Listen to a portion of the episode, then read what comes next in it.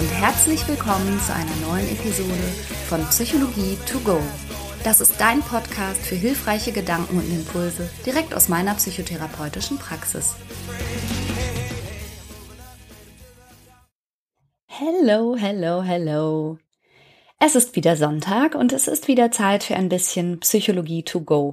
Und bevor ich das am Ende wieder vergesse, weil ich mich wieder ins Thema reingeredet habe, kommt es jetzt direkt am Anfang ein Aufruf und zwar kannst du, wenn du möchtest, mir deine Stimme schenken für den deutschen Podcast Award. Ich mache den Link in die Show Notes hinein und wenn du meinen Podcast magst, dann freue ich mich sehr über einen Klick. Und es ist auch wirklich nur ein Klick. Es ist jetzt kein aufwendiges Gedöns, bis du äh, zu der Abstimmung kommst.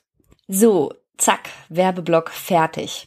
Und an den Werbeblock schließt sich natürlich wie immer ein riesiger Danke, Danke, Danke, Danke Block an, weil ich wirklich, seit ich im Januar angefangen habe, wöchentlich meinen Podcast zu veröffentlichen, immer jeden Sonntag, sind meine Zuhörerzahlen sowas von krass gestiegen.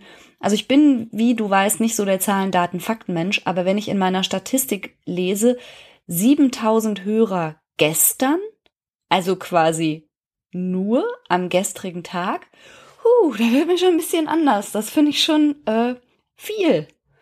Danke. Dadurch bin ich in die Charts gekommen und deshalb traue ich mich jetzt auch mal auf diese Nominierung hinzuweisen, weil ich es echt ganz, ganz cool finde. Also tausend Dank dafür, wie auch für die vielen Zuschriften, die mich weiterhin erreichen. Ich bin inzwischen froh, dass ich montags frei habe, weil ich muss ja den Leuten auch antworten, die mir schreiben. Das wäre ja sonst ziemlich unhöflich. Bitte habt aber immer Verständnis, dass ich auf lange Lebensgeschichten oder ausführliche Schilderungen von Problemlagen jetzt nicht per E-Mail, per WhatsApp oder Messenger so ganz adäquat eingehen kann.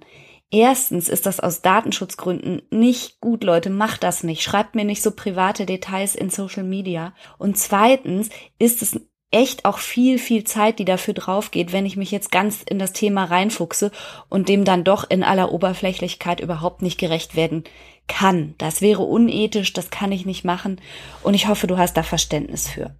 Themenwünsche und Grüße, darüber freue ich mich allerdings weiterhin sehr. So, heute das Thema Paranoia. Paranoia. Das ist auch so ein Wort, das so im allgemeinen Sprachgebrauch ganz viel vorkommt. Tatsächlich ist Paranoia aber auch ein Fachbegriff. Paranoia bezeichnet eine sehr misstrauische und feindselige, teilweise aggressive Haltung im Grunde der ganzen Welt und allen anderen Menschen gegenüber. Andere Menschen und wie sie sich verhalten wird in einer Art und Weise verzerrt wahrgenommen, dass selbst neutrale Handlungen oder Aussagen so verarbeitet werden von den Betroffenen, dass sie als verächtlich, feindselig oder herabwürdigend interpretiert werden. Und die Betroffenen, eben die Paranoiker, wie man sie auch nennt, reagieren darauf entweder ganz reserviert und ziehen sich zurück oder sie reagieren aggressiv und aktiv feindselig, in der eigenen Wahrnehmung, sie würden sich verteidigen und sie würden das sich nicht, äh, nicht mit sich machen lassen. Aber von außen sieht es eben so aus, als wären sie ganz proaktiv, aggressiv und bösartig. Wie so oft bei allen möglichen Symptomen, über die ich hier spreche, gilt auch für die Paranoia, dass sie bei einem ganzen Spektrum an Störungen anzutreffen ist. Und zwar gibt es zum einen die sogenannten neurotischen Formen von Paranoia. Das ist, wenn jemand eben so einen eher misstrauischen Persönlichkeitsstil hat, bis hin zu den psychotischen Formen von Paranoia. Und das ist tatsächlich bei so Störungen eher wie Schizophrenie oder auch bei Hirnschädigungen durch Substanzmissbrauch oder wenn Raumforderung durch eine, einen Tumor passiert, dann kann das auch schon mal zu paranoiden Symptomen führen. Und dass derjenige sich plötzlich verfolgt fühlt oder dann aber auch halluzinatorisch Dinge sieht, die nicht da sind, Dinge hört, die niemand anders hört.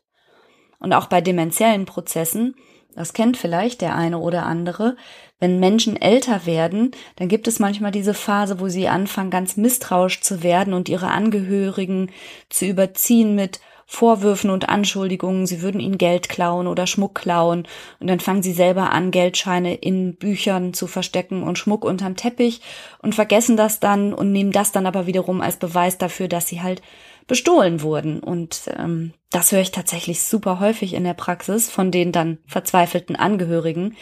Und das ist manchmal so zu Beginn von, von Alzheimer-Erkrankungen zum Beispiel eine typische Form von Paranoia auf diese Arten von Paranoia, die dann aber eben auch tatsächlich wirklich manifest wahnhaft werden und dass die Betroffenen sich davon auch gar nicht distanzieren können, auf die möchte ich jetzt gerade mal nicht eingehen, sondern eher so auf diese neurotischen Formen.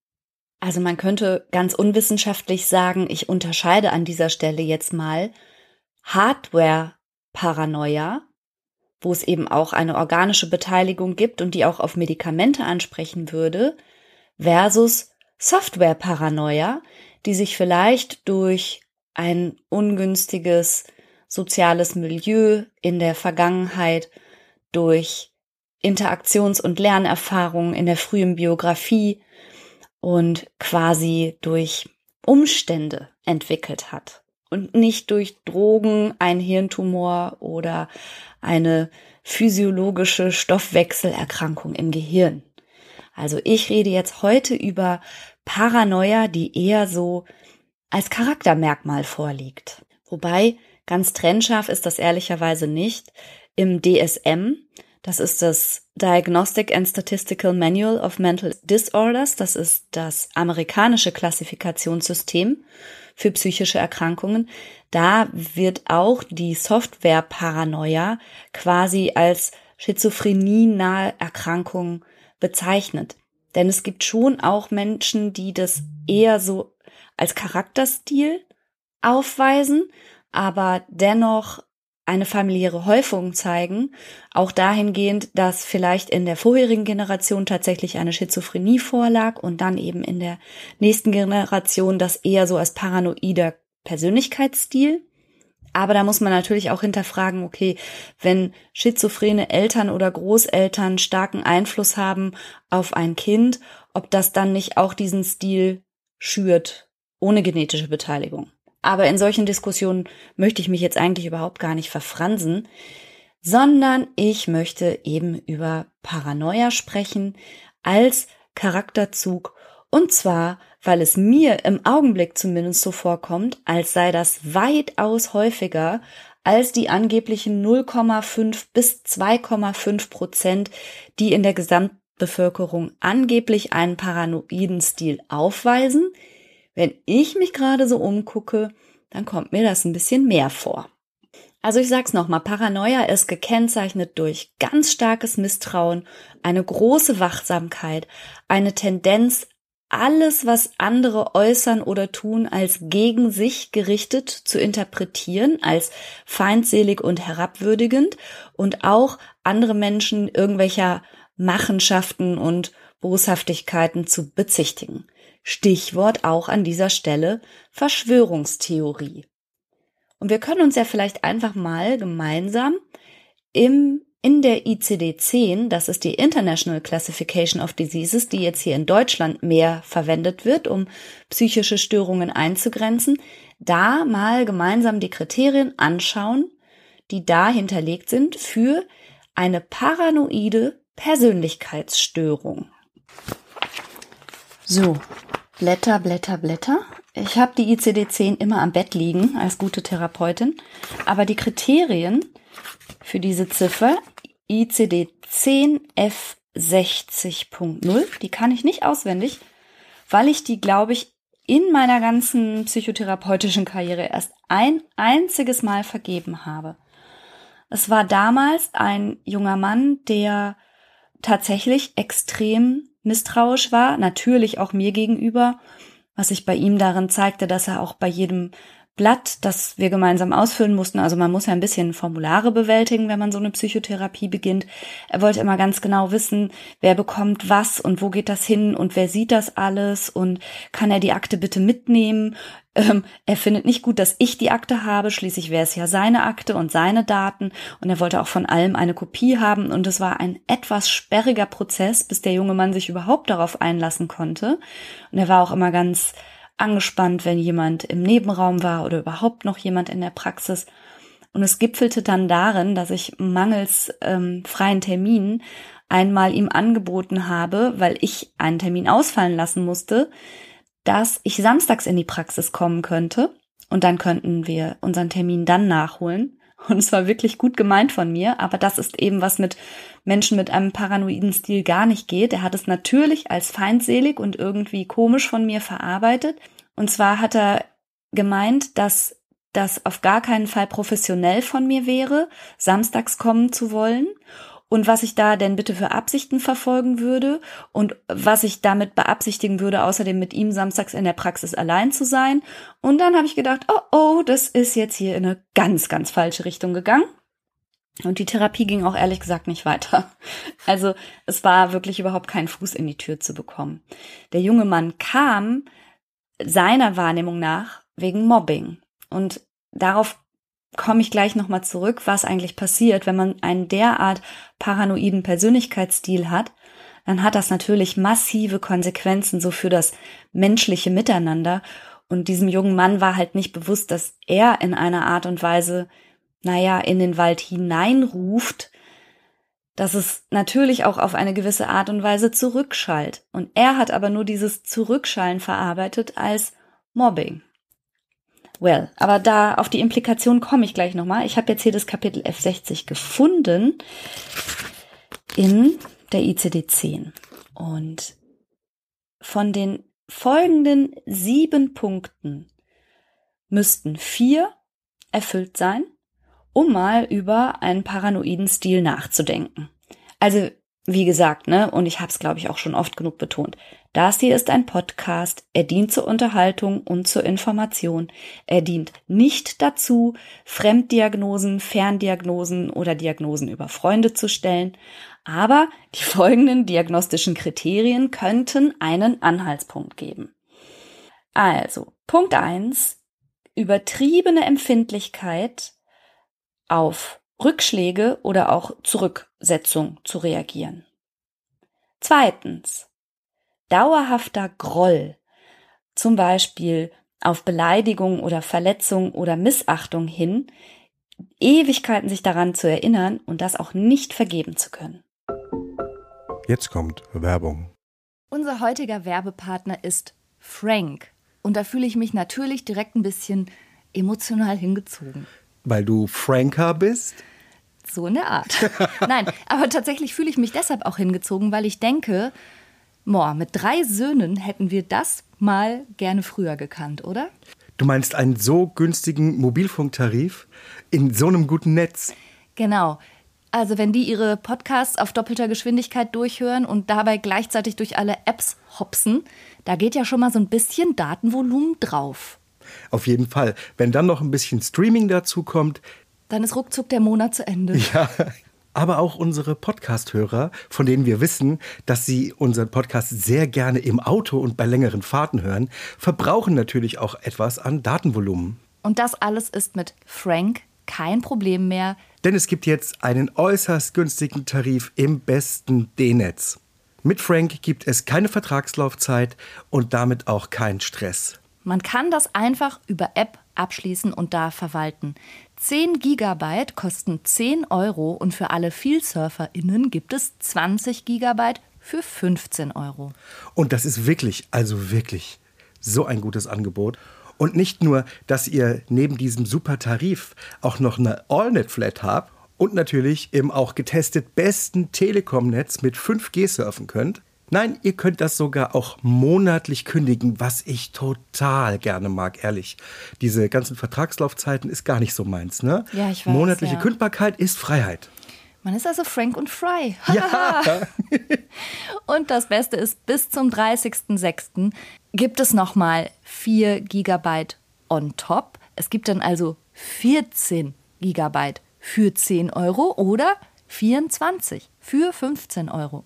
Und zwar mit dem Code Psychologie 4.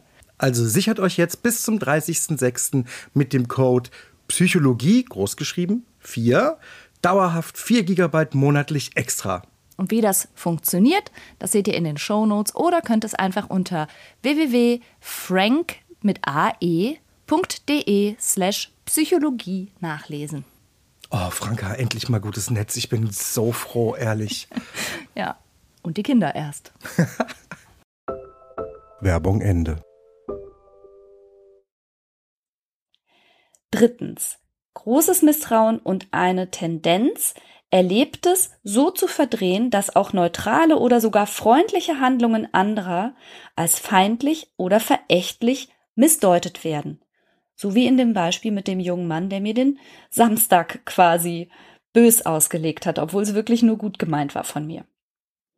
Der vierte Punkt ist ein streitsüchtiges, beharrliches und situationsunangemessenes Bestehen auf den eigenen Rechten. Der fünfte Punkt ist ein häufig ungerechtfertigtes Misstrauen gegenüber der sexuellen Treue des Partners oder der Partnerin.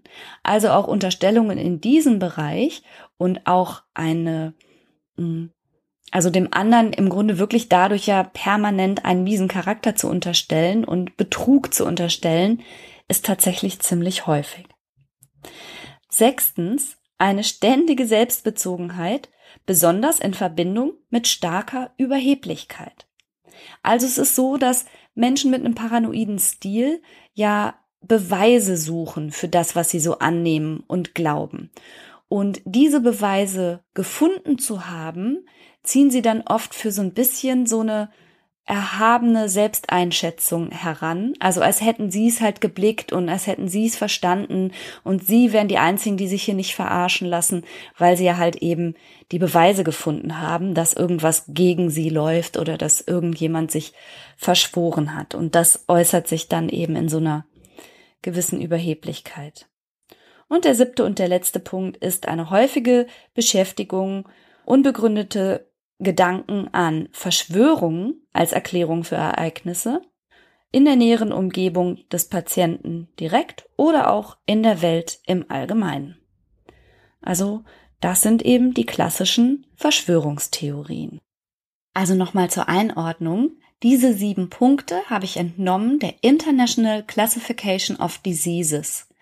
Und mindestens vier müssen gegeben sein, um irgendwie einen Verdachtsmoment erstmal herzustellen. Und natürlich würde man jeweils noch den klinischen Eindruck und auch ein längeres diagnostisches Gespräch führen, um daraus jetzt ernsthaft irgendwas ableiten zu wollen. Es ist nur gedacht als Hinweis. Ein Kriterium davon zu erfüllen, sagt jetzt erstmal nichts, okay? Also nicht, dass hier jetzt irgendwelche bösartigen Missverständnisse aufkommen. Witzig, ne? Wie ich ausgerechnet in einem Podcast über Paranoia so sorgfältig darauf hinweise, wie ich das meine und dass das alles korrekt ist. Wie das wohl kommt. Hm. Mal einen Analytiker fragen. Ja, wie wird man denn so? Also warum bilden Menschen einen so krass misstrauischen Stil aus? Und wie immer ist die verhaltenstherapeutische Erklärung ja in der Lerngeschichte zu suchen. Und man kann sich vorstellen, dass Menschen, die später im Erwachsenenalter oder ab dem jugendlichen Alter so ausgewiesen misstrauisch sind und jegliche Handlung als gegen sie gerichtet empfinden und auch verarbeiten, wahrscheinlich entsprechende Erfahrungen gemacht haben. Also häufig liegt dahinter tatsächlich eine ganz traurige Geschichte, nämlich eine, die den Betroffenen nahelegt zu glauben, dass ihre Grenzen nicht respektiert werden, dass sie bevormundet werden und eingeschränkt werden und dass sie ganz krass aufpassen müssen und schon bei den kleinsten Ansätzen, dass jemand versucht, sie einzuengen oder zu bevormunden, sich ganz, ganz krass dagegen wehren müssen. Und Menschen mit diesem Stil glauben außerdem, dass niemand an ihrer Seite ist und sie sich, wenn es hart auf hart kommt, auch auf niemanden verlassen können. Und auch dahinter liegt natürlich eine ganz traurige Biografie, wenn man sich das mal vorstellt, dass jemand wirklich das zutiefst glaubt.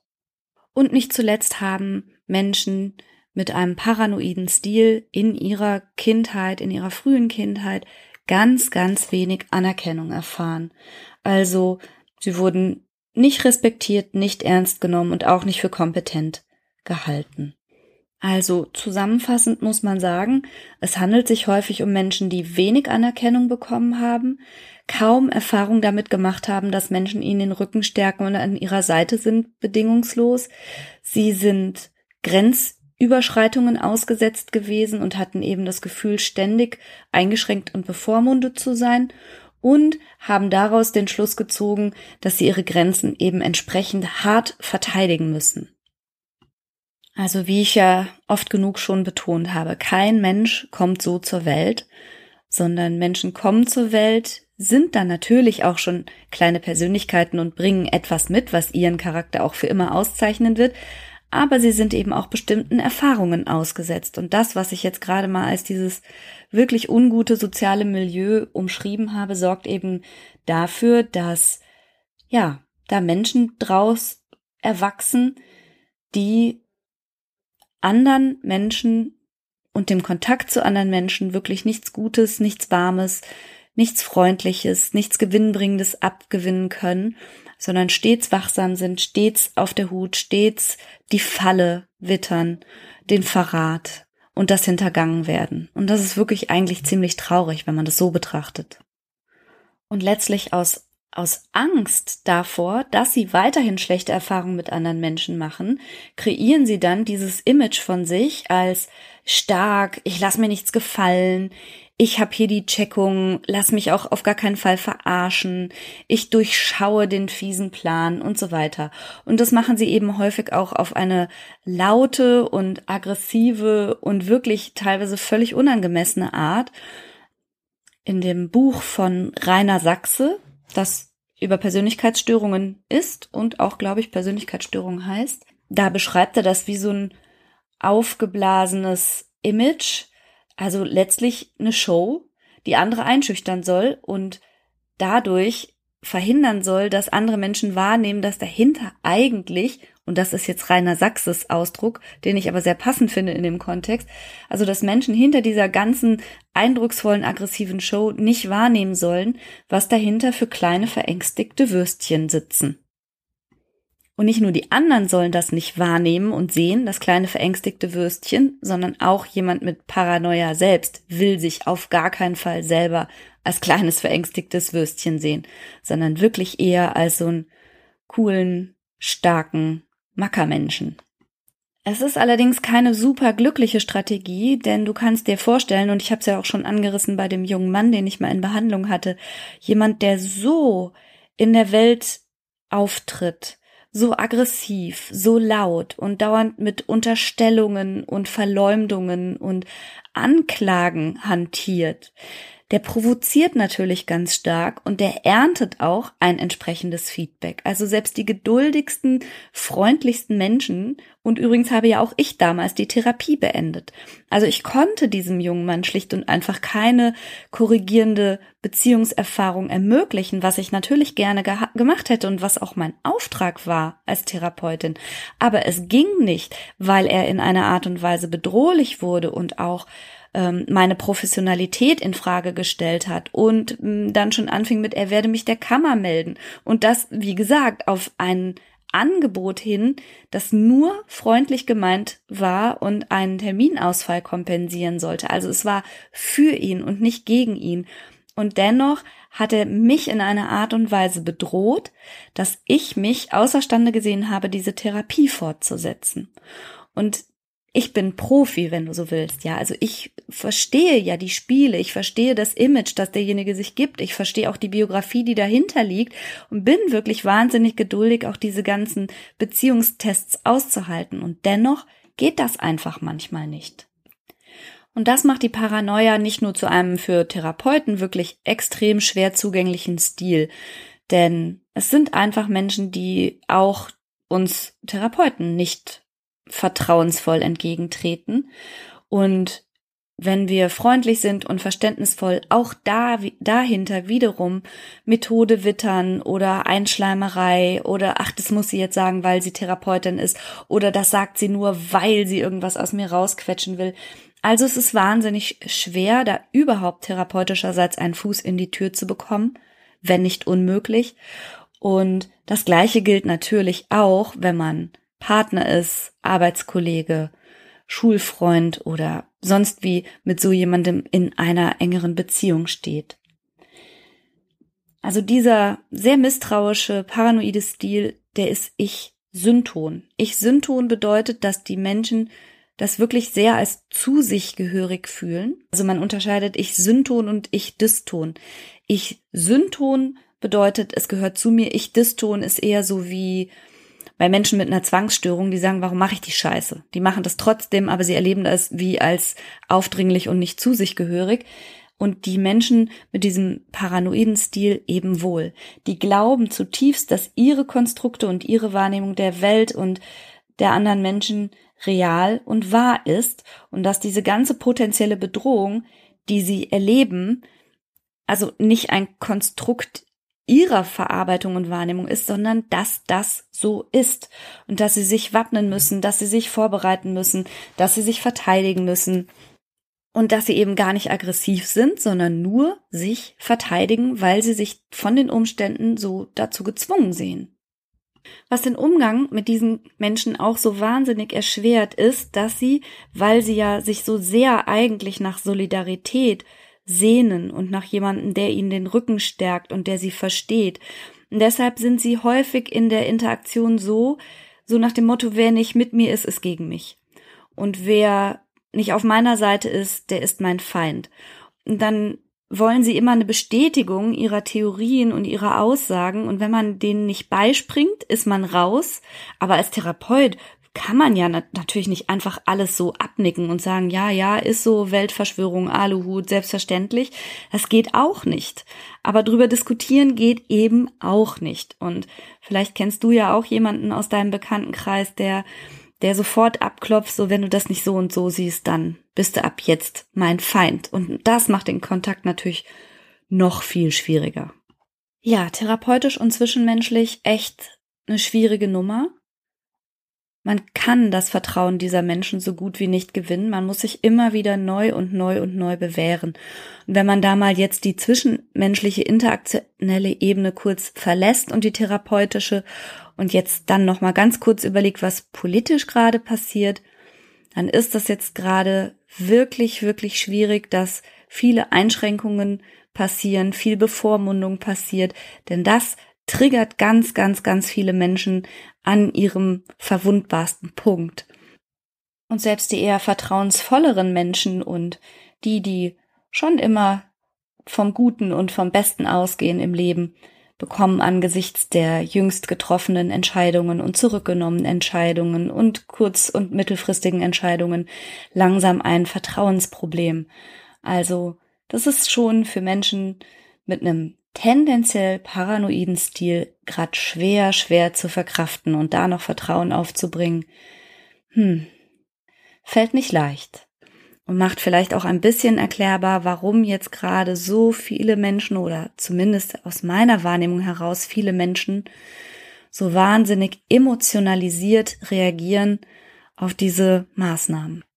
Womit ich jetzt wiederum auch nicht sagen möchte, dass jeder, der jetzt gerade mit irgendwas unzufrieden ist, was in Hinblick auf Corona und die Maßnahmen und so weiter passiert oder auch nicht passiert, dass das alles Paranoiker sind. Also um Gottes Willen nicht. Und übrigens kann man auch paranoid sein und trotzdem tatsächlich verfolgt werden, ne? Gibt's ja auch. Und das ist dann echtes Filmmaterial, wenn einer als verrückt gilt und am Ende mit all seinen Theorien recht hatte. Ja, das sind dann die spannenden Krimis. Ja, und damit beende ich den Podcast heute. Ein bisschen nachdenklich. Ohne die zehn besten Tipps, die ich für diese weltpolitische Lage jetzt gerade mal raushauen könnte. Kann ich leider nicht. Ich bin genauso angekotzt wie die meisten, wahrscheinlich im Moment. Ähm, ja, ich wünsche uns allen ein weiterhin irgendwie möglichst nicht aggressives und möglichst nicht so feindseliges da durchkommen. Ich sag mal bis nächsten Sonntag. Mach's gut. Right, all the doors are open, and things are coming together just the way I was hoping. Now I'm never giving up, no.